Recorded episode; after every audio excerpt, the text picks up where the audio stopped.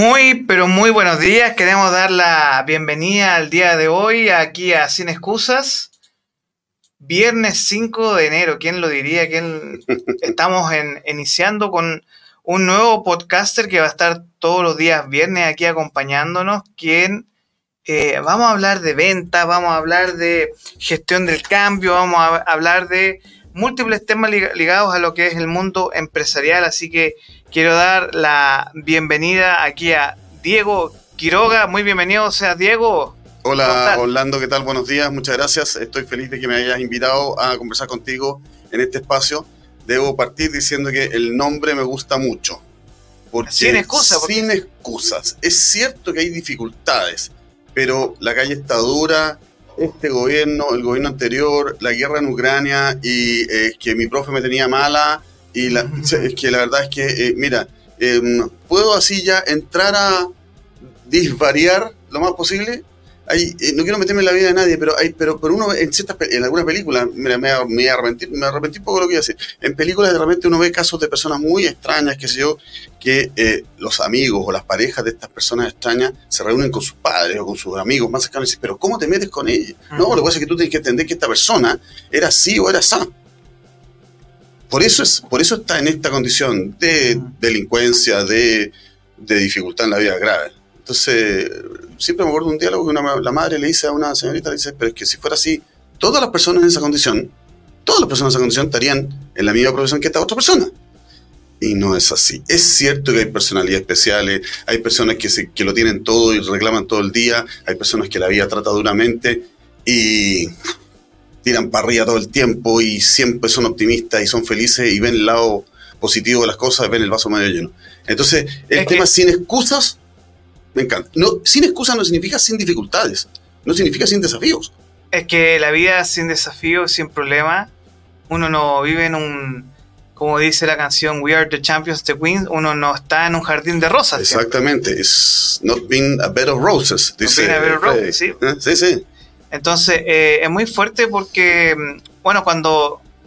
¿Por qué estás tú acá? Y la razón por la cual estás trabajando aquí con nosotros y queremos educar también a las personas es que una de las cosas más difíciles en la vida es eh, que una palabra que ha sido muy satanizada, que es el lucro, ¿cierto? Sí, señor. Y que aquí nosotros, como en el, en el disclaimer de ingreso para nuestro programa, nosotros tenemos un disclaimer que creemos en la libertad de emprendimiento, por sobre todas las cosas. Y nosotros creemos firmemente que el lucro no es malo, sino que eh, es parte importante del desarrollo y el progreso de los países. De gusto o no nos guste, los países más exitosos del mundo lucran. Y que es parte de, eh, obviamente no nos referimos al lucro con ciertos derechos básicos, obviamente, o con otras cosas, pero de una u otra forma, eh, lucrar no es malo y como tú dices, vender no es una mala palabra, que es el tema del día de hoy. Entonces, Diego, ¿por qué vender no es una mala palabra? Bien, vamos a hablar primero de, eh, esta cosa de eh, por, qué, por qué este nombre tan extraño de este, de este capítulo de vender no es una mala palabra. Cuando yo era em, más jovencito, porque yo soy joven, llevo muchos años siendo joven, bueno, antes era poco joven, eh, se escuchaba por ahí entre los papás de amigos y qué sé yo, era estudia cabro, si no estudias vas a terminar siendo vendedor. O sea, era como decir... Va a estar en el va, a vender en el retail, va, a trabajar o en supermercado cajero. O, claro, o vas a terminar, no sé, con un maletín golpeando puertas. Es una cosa muy, muy terrible. De poco tiempo, eh, después de darle vuelta a esta idea, de recordar esta idea, ah, vi un posteo en LinkedIn que decía, estoy, estoy desesperado, eh, necesito ayuda, llevo ocho meses sin trabajo, se me está acabando la plata, por favor, necesito trabajar. Trabajo en lo que sea, incluso de vendedor. Esa persona que escribía, este posteo yo lo vi a todo ¿eh? yo lo vi. Esa persona estaba diciéndote, estoy dispuesto a caer lo más bajo posible dentro de lo legal, estoy dispuesto a caer a lo más bajo, estoy dispuesto a llegar al fondo, estoy dispuesto a ser vendedor. Eso contrasta. Entonces tú decís, esto aquí hay un tema de la reputación, de la imagen de esta empresa, y hay, hay médicos chantas, hay abogados chantas, hay ingenieros chantas, hay profesores chantas, hay papás chantas, No quiero meterme en la vida de nadie, pero hay curas chantas, qué sé. Bueno, la verdad es que ninguno de estos chantas desprestigia tanto la profesión como el vendedor chanta. Entonces, ah, no, este gallo es capaz de vender hasta su propia madre. ¿Qué significa eso? ¿Qué clase de persona es una persona capaz de.? No, no, no. Lo que pasa es que puede ser un delincuente.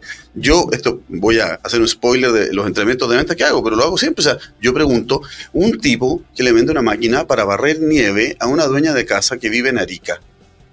¿Es un buen vendedor? La mitad del curso levanta la mano y dice: sí. ¿Por qué? Porque le vendió, porque le creó la necesidad. Una dueña de casa que vive en Arica no tiene la necesidad. Por lo tanto, crear la necesidad es un evento que raya en la estafa, raya en la manipulación, pero en el peor sentido de la palabra, y resulta que la persona termina con una máquina para barrer nieve en una ciudad donde no va a nevar nunca. O si tal vez nieve dentro, nieve dentro de 125 años o, 200. Tengo. Entonces, el tema es, ese, es un buen vendedor porque la señora terminó comprando... No, no, no, no, jefe. Eso significa que no entendemos qué es vender. Vender es un proceso mediante el cual una persona, un vendedor o una vendedora, comprueba, activa y ofrece un producto que satisface una necesidad, una necesidad del cliente. Por lo tanto, si no hay necesidad para la máquina para barrer nieve, aunque la persona tenga habilidades de persuasión,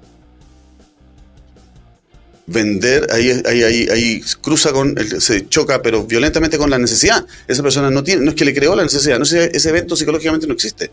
Las necesidades se despiertan de su latencia. Por lo tanto, el tema, un gallo que es capaz de hacer eso, la mitad de las personas dicen es un buen vendedor, es un estafador. O una estafadora, en caso de que sea, mujer. Es una, persona que se dedica a estafar a sus clientes.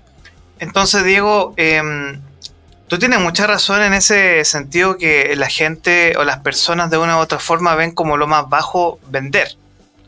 Y algo inexplicable porque al final eh, todas las personas de una u otra forma, y yo creo que es parte de nuestra cultura también, eh, yo me imagino un, por ejemplo, un, turista, lo ponemos en un mercado chino, donde tiene que regatear, o cuando o tiene que ir, por ejemplo, Medio Oriente, tiene que regatear. Igual. En Turquía, por ejemplo. Marruecos. O Marruecos. Claro. Y al final, la venta o el comercio, digámoslo, es un hecho humano. Nosotros, la especie humana evoluciona por la venta, por, por, buenos vendedores. Por supuesto. Es más, la gente dice es que esta señorita se dedica a la profesión más antigua del mundo. Yo creo que la profesión más antigua del mundo es ser vendedor o vendedora. Y la otra puede ser la segunda más antigua del mundo, pero yo creo que la más antigua es vender. Es, yo tengo esto, ¿lo quieres? Ya, pero yo te lo doy a cambio de, eh, no sé, la perilla que tenéis ahí. Ah, ok, o sea, sí, antes se llamaba trueque, efectivamente. Después se inventó el la moneda. Como vino en la película, uh, un tipo le dice a los Jeremy Irons, le dice a Kevin Space, le dice, es dinero, son unos papelitos con, con, las caras dibujadas de unos señores para que no nos matemos unos a otros por comida. Ok, es un invento que podemos discutir o no, pero el punto es que se, acabó el trueque y apareció esta cosa que, estos papelitos que por convención me permitían después yo cambiarlos por otras cosas. Pero el, la venta es la cosa más antigua del mundo. O sea, es 100% humana. Ah, Microsoft, cuando vende un programa educativo, cuando eh, te puede caer bien Bill Gates o no, pero cuando Microsoft vende, cuando IBM vende a un ministerio, le vende los computadores o a una empresa, cuando viene no sé qué eh, SAP y, vende el, el, ERP, o cuando viene un consultor y le dice, si tú cambias el modelo de negocio, ¿está estafando a las personas? Ese, ese, ese gallo vendedor. Tanto es así esta cosa de, trabajar en, trabajo en cualquier cosa, que, tiempo después de haber leído ese, ese, posteo en LinkedIn, me senté a tomar un café con un amigo, entonces, ¿y a qué te dedicado? Le pregunté.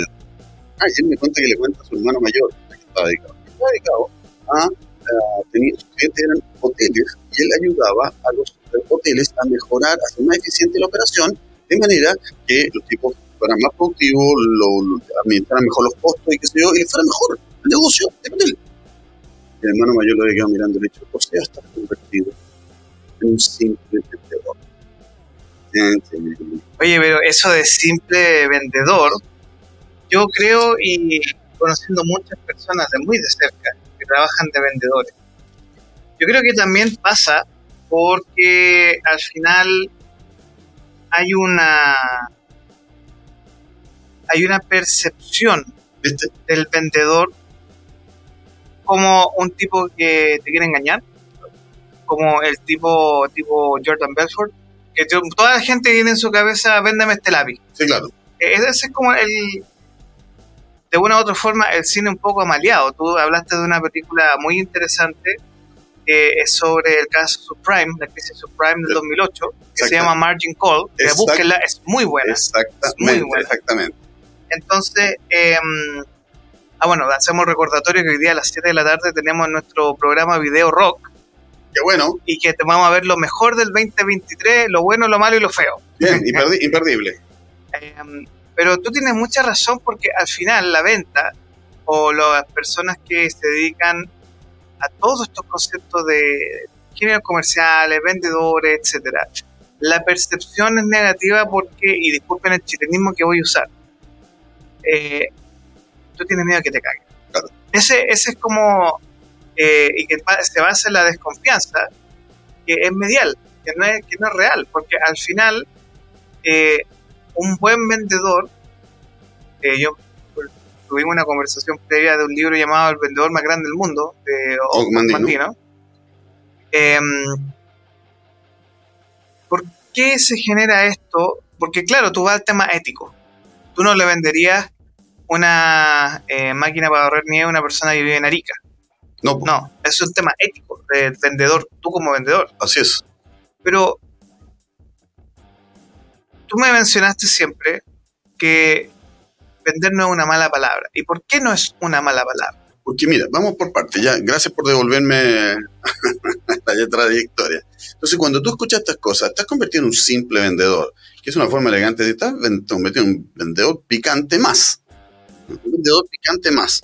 Está, eh, eh, necesito, hago lo que sea, que sea legal, hago lo que sea. Estoy dispuesto a llegar a lo más bajo, soy vendedor. Bueno, entonces resulta que parece que, ser, que vender, vender es una profesión bastante negativa. Y, no, en ese sentido, él empieza como a configurarse esta cosa de que es una mala palabra. Es más, hasta hace poco, y no puedo decir que hoy día no sea así, porque desconozco, pero en ingeniería civil, donde te forman para gerentear empresas, ya sea de la parte productiva, operativa, logística, incluso también en recursos humanos, hay, hay, hay, ingenieros civiles que están formados después con, con estudios de posgrado con el tema de recursos humanos, eh, no te enseñan el tema de, Te hablan de marketing y te hablan de las 4P. Que otro mundo, que no tiene nada que ver con ventas. Sí y no, sí y no, porque es una, una distinción que para nosotros marketing y, en los países de habla hispana en general, marketing tiene mucho que ver, 99% que ver con publicidad y promoción. Y en realidad marketing es un anglicismo que indica todo aquello que tú tienes que hacer para tener éxito in the market. Por eso se dice marketing. Entonces, cuando tú, todo lo que tienes que hacer para tener éxito in the market, eso incluye el esfuerzo de ventas. Por supuesto que incluye la promoción, incluye la publicidad, incluye la difusión, incluye la participación en eventos, incluye el empaque, incluye las distintas versiones, incluye los canales de distribución, pero incluye un trabajo de ventas propiamente tal. Y es una decisión de marketing si tú lo haces con personas o tienes un canal de e-commerce o tienes una plataforma, qué sé yo, de otro tipo, o tú vendes eh, solo a pedido, o tú vendes, eh, qué sé yo, una camioneta, vas golpeando puertas y vas bajando productos. es una decisión de marketing para tener éxito in the market. Entonces, entonces, efectivamente, pero para nosotros nos parece solamente publicidad y promoción. Pues bien, solo te enseñaban el curso de marketing. Las 4P muy importante. Precio, producto, precio, plaza y promoción no te hablan de ventas. 4P de marketing. Me parece la palabra selling, fue un modelo, modelo así eh, estadounidense. Pues bien, en ingeniería comercial, tampoco. No te voy a decir, no te voy a decir en derecho, no te voy a decir en arquitectura, cuántos abogados terminan trabajando en los estudios más grandes. No sé, una fracción X, Pero el resto de los abogados, que no tengo idea cuál número es, pero es un número grande, tiene que dedicarse al libre ejercicio de la profesión. Y tiene que conseguirse clientes para que ese libre ejercicio de la profesión genere ingresos. Entonces, cuando tú dices vender es una mala palabra o no, o sea, me carga, me carga vender, me carga vender. Pero tú ayudas a tus clientes, ¿o no? Con tu servicio legal. Por supuesto que ayudas a tus clientes. ¿Y cómo se enteran? Bueno, yo tengo una reunión con ella. ¿Y qué les dices?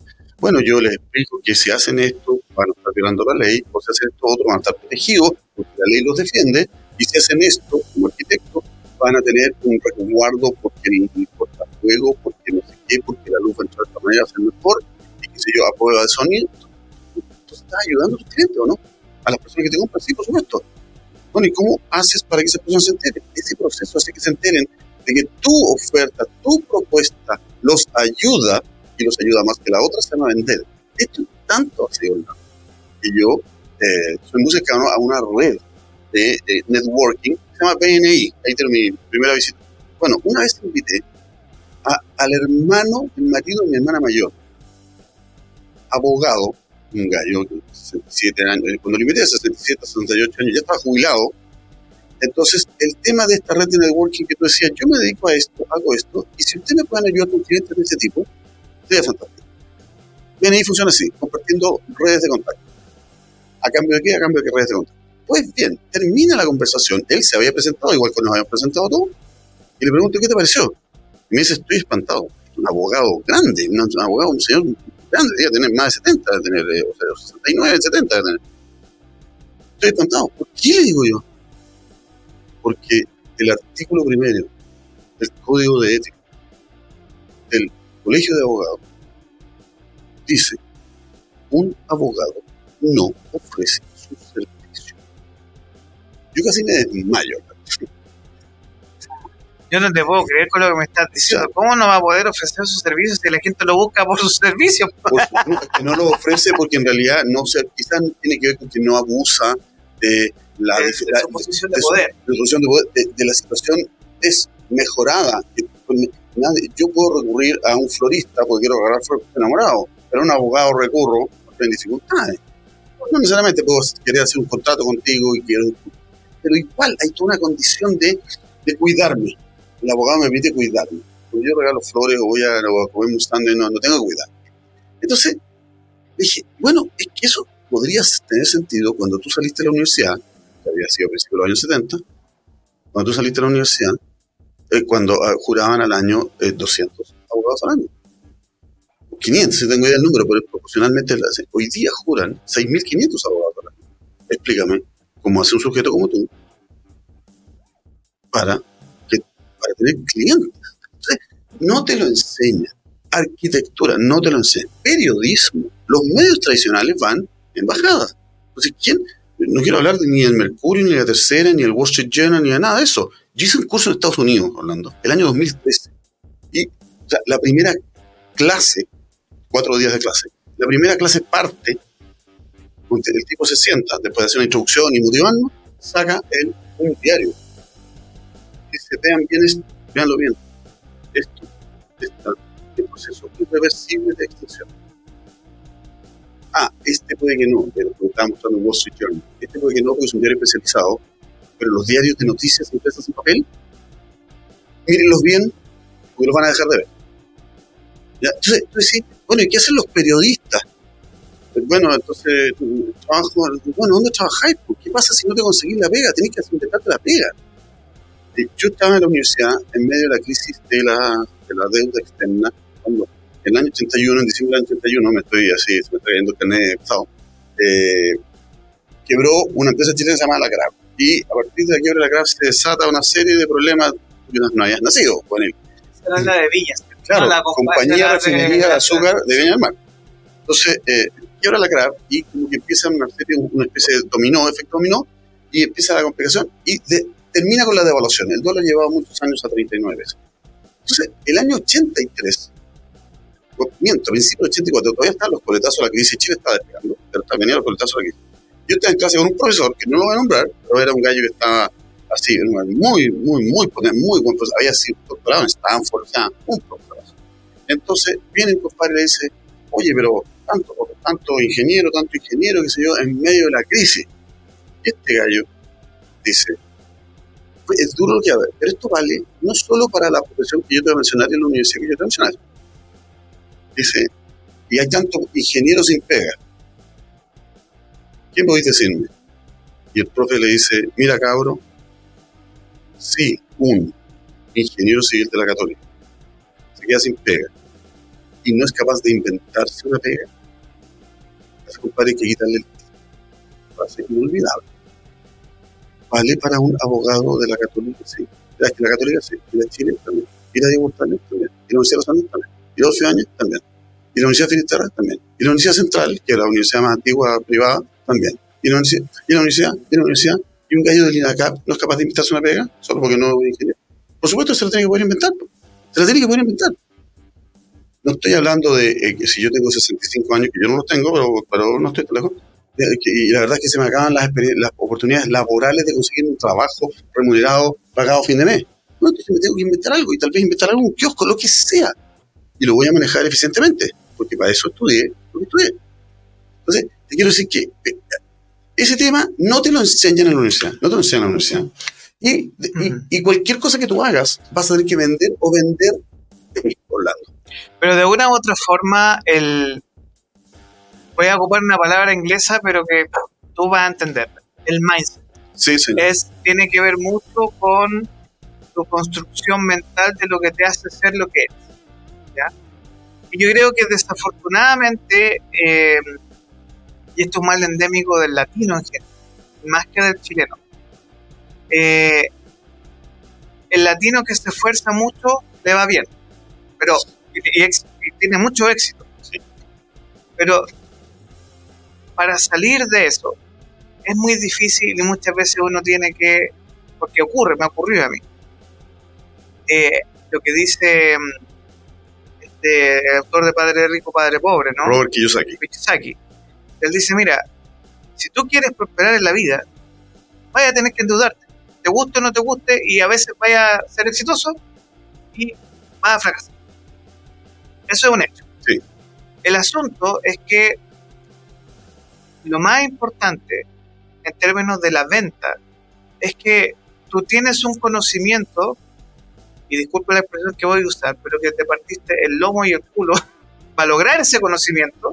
Así es, señor. Y lograr tu expertise. Sí, señor. Que aquí somos una radio que tenemos libertad de expresión, pero eh, una de las cosas que molesta mucho de la actual administración es que tiene gente inexperta en cargos de mucha necesidad de experiencia senior. Sí, sí.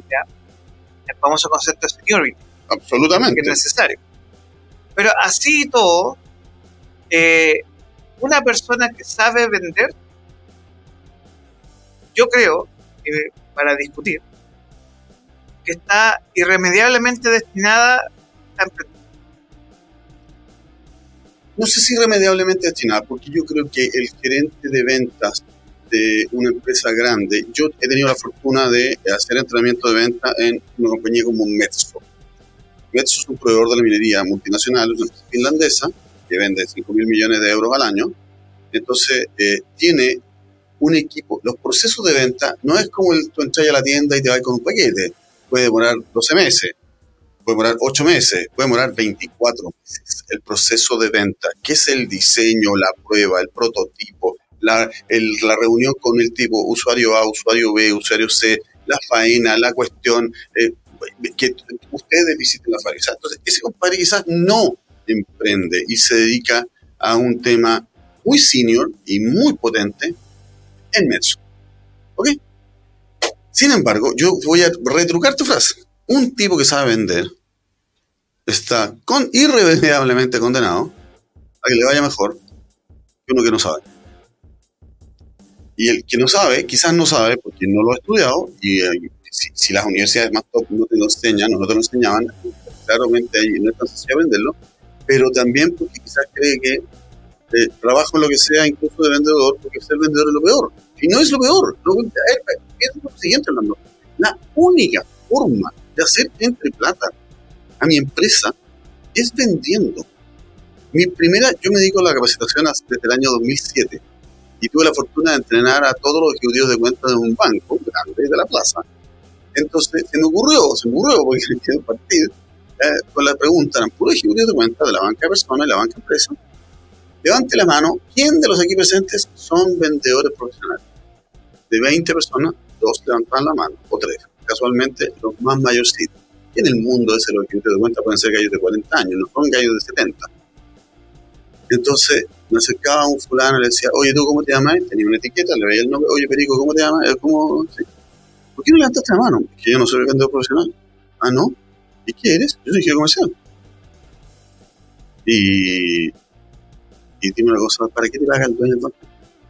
Bueno, entonces me empieza a dar conceptos técnicos del tipo para maximizar el valor presente de los accionistas, para administrar una cartera y rentabilizarla, para hacer aquí, para hacer ahí. Pero después, ya, pero, pero ¿cómo se hace eso en términos prácticos? los más viejos, los cuarentones, se adelantaban la mano y decían, vendiendo. Si el banco te puede parecer un poco duro, pero el banco se dedica a vender plata. Entonces, y te cobra, básicamente se dedica a prestar plata, en el fondo te vende el que te la preste para que, eh, y te cobra un interés por prestar. ¿Listo? O sea, después discutimos si eso es moral o inmoral. Un amigo me decía, ¿por qué tiene que haber interés? Tienes razón, le dije yo un día, así que ocupa tu propia plata para construirte la casa. No es que no la tengo. Entonces tengo que mirar a alguien, compadre, su padre no la va a pasar porque sí. Entonces, todo es así. Entonces, el tema es, si tú no vendes, no entra plata. A tu empresa donde tú eres empleado, tú eres colaborador, o tu empresa donde tú eres el dueño y el hombre que está y el junior y el que sirve los cafés y el, y el, el, el, de circo pobre, el que sirve los cafés y hace todo, y el, el, trapecito y el tipo de animador. Tenéis que vender porque vender es hacer que entre plata. Pero vamos a hablar del tema de vender. Ok, yo tengo un producto, yo digo Quiroga, tengo un producto que se llama entrenamiento de venta y entrenamiento de mentalidad. Esto no sé si se puede hacer, pero yo detrás, en la, en la espalda, dice atrás, dice Diego Quiroga, acá dice DQ, Atrás dice Diego Quiroga, mentalidad y ventas. Utilizaste la palabra mindset, porque hay que salir a vender con una mentalidad, con un mindset particular. Pregunta, ¿tienes un producto o un servicio que verdaderamente satisface una necesidad de cliente, persona o empresa? Sí, lo tengo. Muy bien, un fulano estadounidense que se llama Zig Ziglar dice, entonces tienes la obligación moral de vender porque tienes la obligación moral de procurar ayudar a esos clientes. Es que yo no soy vendedor, no, no, no, es un Pero el vendedor es una persona que ayuda a sus clientes a que las fotocopias salgan mejor, el, las planillas Excel funcionen mejor, los computadores funcionen mejor, el agua, este, los gallos puedan tomar agua fría o caliente en un botellón, eh, o que los, sueldos se paguen en tiempo y forma, que tu historia esté en un sistema computacional, que software para recursos humanos o que la administración financiera, la empresa, eh, cuando gane plata, no pierda plata por mala administración, o qué sé yo, o las camionetas, eh, los tipos llegan a ver a sus clientes en camionetas que están relativamente nuevas, están destartaladas. ¿Ayudas a sus clientes? Sí o no? Sí. Vender es ayudar. ¿Ayudar a qué? Porque además la gente cree que vender, le vendí una pomada a Orlando vendí. Eso quiere decir que Orlando me compró. Pues bien, técnicamente aquí hay una, distinción. El vendedor vende, pero el vendedor no compra. El vendedor vende, pero el vendedor no compra. El que compra es el cliente, la decisión de compra. La toma el cliente. Por lo tanto, lo que yo quiero hacer es facilitar a mi favor la decisión de compra, pero finalmente yo no voy a comprar. Por lo tanto, eh, yo termino como vendedor este proceso de ventas cuando hago que el cliente tome una decisión. Y esa decisión puede decir ser, como me dijo una mayorista en Argentina, ¿sabes qué, chilenito? Yo, ¿sabes qué, chilenito? Me caíste bien. Yo saqué pecho, sea, frotar las manos en sentido figurado, y me dice, así que no te voy a comprar. ¿Cómo, cómo, cómo, cómo? No, no me caíste bien, por lo tanto no te voy a comprar. ¿Sabes lo que pasa? Me dice, si te compro a vos, te voy a hacer que me pintes un letrero en el local, que me pongas una promotora por tres meses, que me contrates una cabecera de góndola por seis meses, y qué sé yo. Y la verdad es que tu producto es un commodity, eh, no va a vender gran cosa, no va a tener apoyo de las marcas grandes, pero yo vendía un producto económico, eh, te voy a descontinuar los seis meses, vas a perder todo lo que invertiste, pero como me caíste bien, no te voy a comprar. Esa es la decisión que he tomado. Entonces, bueno, ¿vendí o no vendí? La gente dice, no, pues no vendiste, no, no, no, no me llevé la orden de compra. Pero quizás ese joven me recomendaba a un amigo que sí podía comprar. Porque a mí me ha pasado, de repente dices, ¿sabes qué? No, no, la verdad es que yo no necesito. Yo no estoy interesado, pero, pero llámate alguien- hablando porque hablando es que mi vecino, porque no tiene por qué ser el competidor ni nada, mi vecino necesita lo que tú vendes. Interesante. Entonces, ¿vendí o no vendí? Vendí imagen, vendí profesionalismo, vendí una posición certera de que yo puedo ayudar a una persona que Ahora, tiene mucha razón en eso porque al final lo que ocurre, que ahí la clave, hablamos de mentalidad, pero por otro lado network, Bueno, que eh, mucha gente aporrea LinkedIn. Y LinkedIn, todos los estudios dicen que 2024 es el año donde LinkedIn por fin va a tener un disparo, donde toda la gente va a poder ser parte de esto. Tú mencionaste a BNI también, que Sí. es importante. Uno de los temas claves cuando uno habla de venta es la credibilidad. Porque sí, señor. Tú dijiste, no, el vendedor chanta. Pero hay muchos vendedores creíbles. Antes de ir a un corte musical, te voy a dejar una pregunta planteada.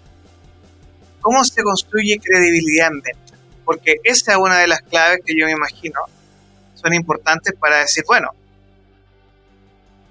¿cuál es tu background? ¿De dónde vienes? Porque desafortunadamente, a diferencia de otros países, por ejemplo, más anglosajones, Sí. eh, incluso cultura asiática, la cultura del vender acá eh, es, es mal vista, pero yo creo que también tiene que ver por un tema de eh, el concepto de look down, como tú lo has mencionado durante toda esta conversación. Porque hay algo que no se comprende, y es que esa persona que tiene puesto en la feria, por ejemplo, que tiene que sí o sí vender ley de oferta y demanda, frutas, verduras, etcétera. En mi experiencia, los mejores vendedores que yo he conocido son ellos, porque ellos tienen ese sentido de tener que generar ventas sí o sí, Pudre la comida. se pudre el, el- el alimento. Y eh, obviamente que nosotros tenemos aquí una discusión sobre, bueno, más allá de la ética del vender, tiene que ver mucho con la credibilidad. Así que te voy a dejar una, esa pregunta planteada. Vamos a ir con una pequeña pausa musical Perfecto, eh, genial. para eh, que nuestras las personas que nos están viendo en YouTube y escuchando a través de nuestra aplicación, recuerde que estamos en nuestra aplicación en Android, Capital Rock eh, Media, que la puede descargar en eh, Android. La puede escuchar en nuestro sitio web en iOS, también en Apple. Y además estamos saliendo en vivo por Twitch, por Facebook y por YouTube. Así que vamos con esta rock nacional. Así que pausa breve, Genial. Vamos y volvemos. Listo. Estamos de regreso aquí en Capital Rock, nos estamos escuchando en nuestras diferentes plataformas. Tenemos un comentario, Diego, aquí estamos saliendo en vivo, Ya. vivo directo como nos gusta aquí en Capital Rock. Lotse Orión nos dice, el cliente compra cuando a su vez siente que lo que le cuesta es menor que el beneficio que obtendrá en este proceso. Lotse Orión. No sé por qué me tica que yo sé quién es, pero bueno. Creo que lo conozco a Lotse Orión. Pues bien, es por supuesto, pero esto es como todo. ¿Por qué comprar? Porque me conviene comprar. Porque si creo que eh, el remedio va a ser más caro que la enfermedad, no lo compro. Por lo tanto, efectivamente, aquí hay un tema importante. Me salgo ganando al comprar. Tengo un beneficio mayor que lo que voy a pagar. Pero aquí hay una vuelta de tuerca y se la voy a decir a Lotse Orión, interesante. Eso es en general. Ahora, ¿por qué comprarte a ti en vez de a tu competidor? Utilizando la misma lógica, es porque comprarte a ti me conviene más que comprar a mi competidor. Si no me conviniera, no quiero conversar contigo en términos de vente, compra, tomemos un café si querés. Pero si no me conviene, no tengo ningún interés. Pero si me conviene, bueno, hoy día tengo opciones. Es raro, a menos que sea un tipo, yo tengo un monopolio, eh, estoy obligado, si tengo monopolio, están obligados a comprarme a mí. Pero si no, yo tengo competidores, ¿por qué comprarme a mí? Porque yo les hago ver a través de un ejercicio de ventas que comprarme a mí es lo que más le conviene hacer. Antes de la, de la pausa musical, me hiciste una pregunta, ¿cómo se, ¿cómo se construye credibilidad en ventas? Pues bien, esta pregunta es bastante decisiva por cuanto si yo no te creo, y aquí nos metemos en un tema muy importante que, eh, que es el tema de la promesa. Yo eh, te voy hacer una promesa con respecto al producto. Yo vendo entrenamiento de venta, tú vendes eh, otra cosa. Un abogado vende sus servicios legales, un arquitecto vende, vende una serie de cosas que van a ocurrir en el futuro. Entonces el cliente tiene que confiar. Si no confía, la probabilidad que te compre es baja. ¿Qué pasa entonces con el tema de la credibilidad? Aquí hay un factor decisivo y se llama la red de contactos. Porque hay gente que cree que el, activo profesional más importante se llama tu eh, reputación. Pero la reputación no tiene sentido si no hay alguien a quien preguntarle qué tal es la reputación de Holanda Cisterna o de Diego Quiroga. La reputación no tiene sentido. La reputación tiene sentido si alguien a quien preguntarle. En la película El náufrago, yo te puedo informar, sin temor a equivocarme, que Tom Hanks, que no me acuerdo el nombre del personaje, pero del actor Tom Hanks, tenía lejos la mejor reputación que había en la isla. O sea, el gallo estaba rankeaba primero en todos los rankings de credibilidad y reputación. ¿Había alguien a quien le pudiera yo preguntar? Una, una vez me encontré en un restaurante con dos amigos con los que yo jugaba fútbol en la universidad. Y bueno, yo estaba más mayorcito, eh, la figura eh, ya no era la de un eh, avesado futbolista, sino que bueno, había entrado en estas curvaturas propias de la edad y qué sé yo. Entonces les pregunto, ¿y ustedes están jugando fútbol? No, no. ¿Y tú? Sí, juego fútbol dos veces a la semana. Y me miran de arriba abajo y uno cae y me dice, Pescado Jiménez, así que me, me queda mirando y me dice, oye, ¿tú podrías traerme un certificado de un notario? ¿Que eso es verdad? Porque tu imagen no, yo podría preguntarle a alguien más si eso es verdad. Entonces, tu credibilidad se construye, por supuesto que con profesionalismo, pero se queda de manifiesto cuando yo le puedo preguntar a alguien más. Por eso es muy importante tener una red de contactos potente. Mencionaste LinkedIn hay vendedores profesionales, digo, profesionales utilizando la palabra castellana profesional como lo que corresponde, no como título universitario. Mi profesión es aquello a lo que yo me dedico para vivir, lo que yo hago para vivir. Esa es mi profesión. Si estudié ingeniería, si estudié abogacía, si estudié sistema o si estudié pedagogía, da lo mismo.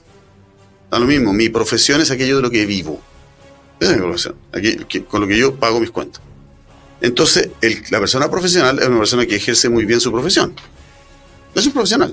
Eh, tú, vas a Argentina y los mozos, hay una mesa de 10 personas. El mozo tiene las manos atrás. Hoy día, hoy día en Chile, en restaurante en Chile, tú ya lo ves. Pero esto antes yo vivía en Argentina en la década del 90. Eh, señor, entonces bife chorizo con papas fritas. Perfecto. Usted, señor, eh, ravioles a la Caruso. Usted, señor, ensalada César y después el cuarta persona, usted señor, bife chorizo, pero yo lo quiero con ensalada mixta. Y el tipo vuelve y le dice, ¿y usted el punto de su carne? A punto. Y la suya, señor, jugosa. Y el tipo sigue viaje. Y traen los platos. Y cuando los reparten no se equivocan. Porque ¿para quién este café? ¿Para quién este sándwich? Y, la ensalada para quién era? Ayer comíamos dos personas en un boliche. ¿Para quién era esta cuestión? Dos personas. Y el mozo no sabe. Entonces, ¿qué hace esos mozos? ¿Qué son esos? Esos mozos son muy profesionales ¿En qué universidad estudiaron? No es relevante. Los tipos tienen una forma de hacer ese trabajo tan potente que son capaces de tomar el pedido de 10 personas y no equivocarse. Son ultra profesionales. Entonces, el vendedor profesional, aquel que se dedica a vender, tiene que utilizar y gestionar, tiene, hoy, tiene que utilizar y gestionar LinkedIn. Y tiene que gestionar sus redes de contacto para darse a conocer. Es muy conocido que los vendedores de seguro, los vendedores de AFP, los vendedores de ISAPRE, hoy día de capa caída quizás, antes te preguntaban, los vendedores de seguro dicen, oye, ¿te pareció bien la entrevista? Sí, me pareció bien. ¿Tú crees que esto es una cosa conveniente, independiente de que tú lo compres o no? Sí, absolutamente. La verdad es que sí, creo que la presentación es muy buena. ¿Conoces tú un par de personas a las que yo pueda llamar eh, de parte tuya para ofrecerle esto que tú me estás reconociendo, que es una cosa que puede ser muy interesante, que quizás hoy día a ti no te sirve o no lo necesitas, eh, para ir a ofrecérselo. Entonces yo voy a llamar a esas personas y les voy a decir, recibe a Perico los palotes. Me vino a vender, me pareció muy profesional. Entonces así voy construyendo credibilidad. Pero aquí hay una palabra clave, Orlando, y es, me pareció muy profesional.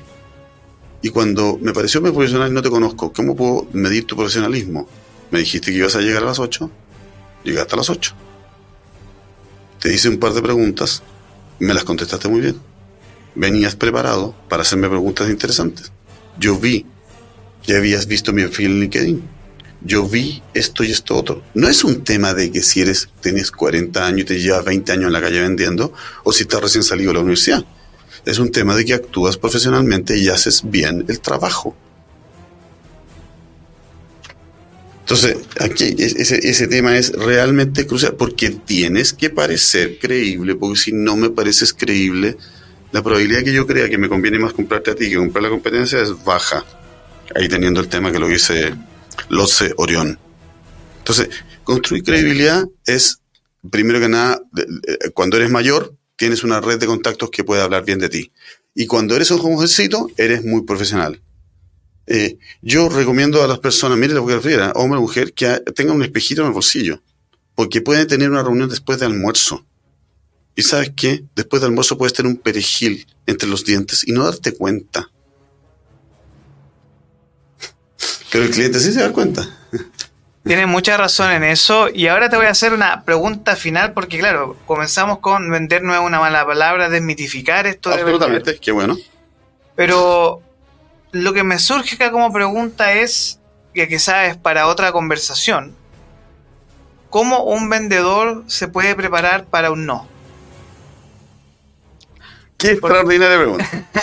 porque, claro, todos te preparan para vender, que todo sí, sí, sí, pero ¿qué hacemos cuando te dicen no. Porque son dos escenarios bipolares, sí o no, punto. No hay más. Claro, hay un, el sí podría ser no inmediato, pero sí, o es sí o es no. Ya no, no. No hay puntos medios. No hay puntos medios. Bueno, primero que nada, hay que entender que la vida, mejor digo, hay que entender. Voy a, esa, hay que entender, tú sabes que una, una frase castellana que no tiene sujeto. ¿Quién es el sujeto de hay que entender? No, no tiene. Pero así que lo vamos a poner un sujeto. Yo tengo que entender, si mis papás me educaron bien, que yo no voy a obtener todo lo que quiero. Todo el tiempo. Y eso es saludable. ¿Quiero comer un segundo plato? No. ¿Quiero tomar más Coca-Cola? No. Cuando yo era chico, nosotros éramos seis hermanos, somos seis hermanos, vivía con mi papá, mi mamá y mi abuela, y almorzamos nueve en la mesa y de repente empezaron a aparecer los pololos de mi hermana. Y el fin de semana se compraba una Coca-Cola de un litro y tomábamos todo. Y no había segundo vaso. Mamá, que yo quiero más. No, hay más. Entonces tú te empiezas a acostumbrar que la vida no lo tienes todo. De hecho, uno, nadie le vende a todo el mundo. La gracia es venderle a, la, más personas y vender todo lo que tú tienes que vender, pero nadie le vende a todos los clientes. Por lo tanto, eh, creo yo que hay un tema de tolerancia a la frustración que es bien, es natural. Por supuesto que si tienes que llamar a 100 personas o a 1000 personas para generar una reunión, tenéis que tener el pellejo grueso y no todos lo tenemos. Pero que te digan que no. Yo soy de una época juvenil en que tú tenías que atravesar el salón completo, pararte frente a una señorita de 14 años y tú tenías 14, y decirle, ¿quieres bailar? Y ella podía decirte, no, gracias y tú darte media vuelta y recorrer el salón de vuelta en dirección contraria con la cola entre las piernas, porque te habían dicho que no. Eso parte desde, la, desde, chico, ¿te fijáis? ¿Cómo me preparo? Bueno, yo no soy psicólogo, ¿eh? te cuento que no soy psicólogo, pero sí puedo, la verdad, es que entender que parte de la vida es que a mí no me resulta todo. Y quizás parte hoy día, y aquí nos metemos en otro tema, para otro podcast que tiene que ver con la psicología moderna, humana, es qué pasa si yo estoy acostumbrado a que digan todo que sí. ¿Qué pasa cuando me digan que no? Y que me, alguien me dice que no. ¿Qué le pasa a estos niños cuando eh, son sobreprotegidos? Y pasa. Y la verdad es que si se casa, sacan malas notas, el profesor va a retar al... El, perdón, el papá va a retar al profesor en vez de eh, presionar al niño para que saque mejores notas. Pues bien, ese tipo va a llegar a un trabajo y en ese trabajo no va a estar el papá para retar al jefe que si las cosas no andan bien. Entonces, la tolerancia y la frustración hay que gestionarla, hay que desarrollarla. Ahora bien, el punto es que la recompensa es tal, es que yo estoy dispuesto a seguir y chocar varias veces contra la pared.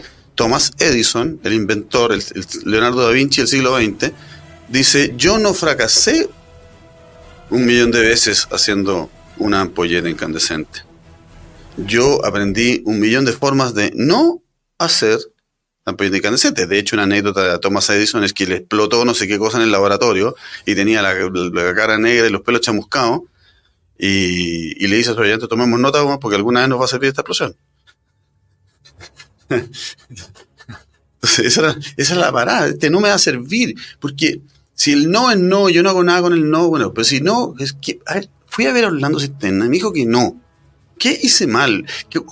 Llegué a la hora, sí. Estaba bien preparado, sí. Me, hizo dos preguntas, no las supe. Tengo que prepararme mejor. Si, me das 120 segundos más, te cuento una anécdota que vi. Yo, eh, yo a mí me gusta el fútbol. Y voy a hablar de, un, de, un, eh, un caso que ocurrió la misma semana. Un partido que hubo en Chile y un partido que jugó la selección chilena. Un partido que hubo Chile en el torneo. Uno, entrenador de la Universidad Católica que perdió ese, ese, en esa temporada, la Católica no, andaba muy bien, y perdió el tercer partido consecutivo. Y el entrenador en la conferencia de prensa dijo, hicimos todo bien, la pelota no quiso entrar. Curiosa forma de justificar la derrota, pero hicimos todo bien, la pelota no quiso entrar. Pareciera que la pelota, cuando la pelota iba para adentro, la pelota tomó la decisión de cambiar el curso y no entra. Pues bien, en la misma semana había jugado Chile con Perú y Chile iba empatando a dos eliminatorios del Mundial, o clasificatorios del Mundial, iba empatando a dos, y Perú puso dos tiros en el palo. Y al final Chile ganó 4-2. Pero Perú lo tuvo. Partido duro, Perú lo tuvo. Entrenador de Perú, un uruguayo, Marcarián, dice, el tema de los tiros en el palo no es un tema de suerte. Tenemos que trabajar más duro para que el próximo partido esas pelotas vayan adentro y no peguen en el palo. ¿Cacha la mentalidad? Es la diferencia. Entonces, me dijiste que no y me llevo cinco no. Bueno, ¿qué estoy haciendo mal? Tengo que cambiar la estrategia. Tengo que estudiar más, tengo que llegar más, tengo que hacer mejores preguntas. Voy a preguntarle a un vendedor. Entonces, gestiono ese no y gestiono esa frustración. Eso es lo que te puedo decir, querido.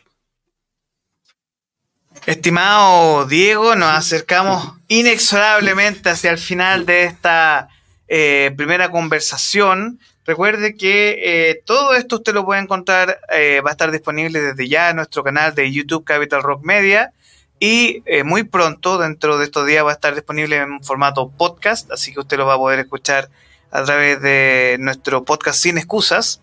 Y además de esto, los próximos días vamos a tener un lanzamiento muy importante porque, eh, bueno, Diego trabaja en el área de venta, así que si usted también busca una capacitación en esa línea, lo puede contactar. A, ¿Cómo te contactamos a ti, Diego? Tienes un minuto para hablar de tu servicio.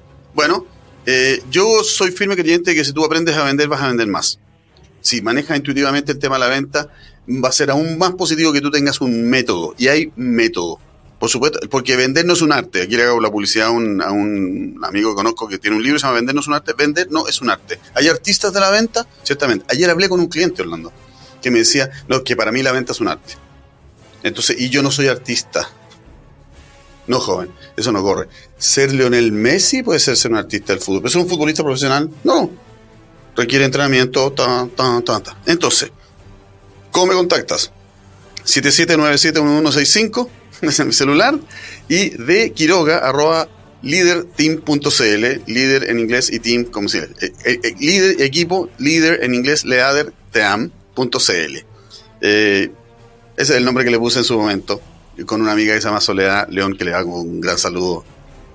ya, entonces esos son... De Quiroga, arroba leaderteam.cl. Exactamente. Y el, y el tema es, hay técnicas de ventas para aprender a vender. Y si aprendes a vender, vas a vender más. Chen, Diego Quiroga, eh, muchas gracias por estar con nosotros en este Sin Excusas. Vamos a estar sí o sí dentro de la próxima semana en formato en línea con esto porque Sin Excusas no para. Excelente, no hay excusas. Y no hay excusas porque nosotros vamos a estar en modo viaje con la cámara viajera, así que vamos a estar ahí eh, recorriendo varios lugares. Pero nos vamos a, a despedir el programa del día de hoy bien arriba, arriba, arriba. Y los quiero dejar con una banda nacional de rock, se llama Flor de Rocks, y su tema Recuerdos de Sangre. Así que vamos a escuchar esta banda nacional. Así que nos despedimos el día de hoy de Sin Excusa. Gracias, Diego. Muchas gracias. Buen fin de semana para todos. Disfruten y nos vemos el próximo viernes contigo. Encantado, jefe. Y eh, espero que estas conversaciones nos dejen preguntas, comentarios. Y de verdad estamos muy agradecidos de su audiencia el día de hoy. Así que vamos con Flor de Rocks, Recuerdo de Sangre. Muchas gracias, Diego, por venir el día de hoy. Gracias a ti, Orlando. Muchas gracias. Tengan excelente fin de semana. Nos vemos el próximo martes, que tenemos nuestra sesión con Naisha, que vamos a hablar de que experta en Tantra. Así que vamos a hablar sobre eh, cómo generar esa vinculación con tu pareja, pero a través de diferentes tipos de toques. Así que vamos a hablar de ese tema el día martes. Qué Con- interesante, bueno, qué interesante, qué interesante. Así que masajes, caricias, todo lo que tiene que ver para activar eh, esa química y, y sexual que tú puedes tener con tu pareja. Así que, Diego, muchas gracias. Nos vemos. Encantado. Tengan excelente fin de semana.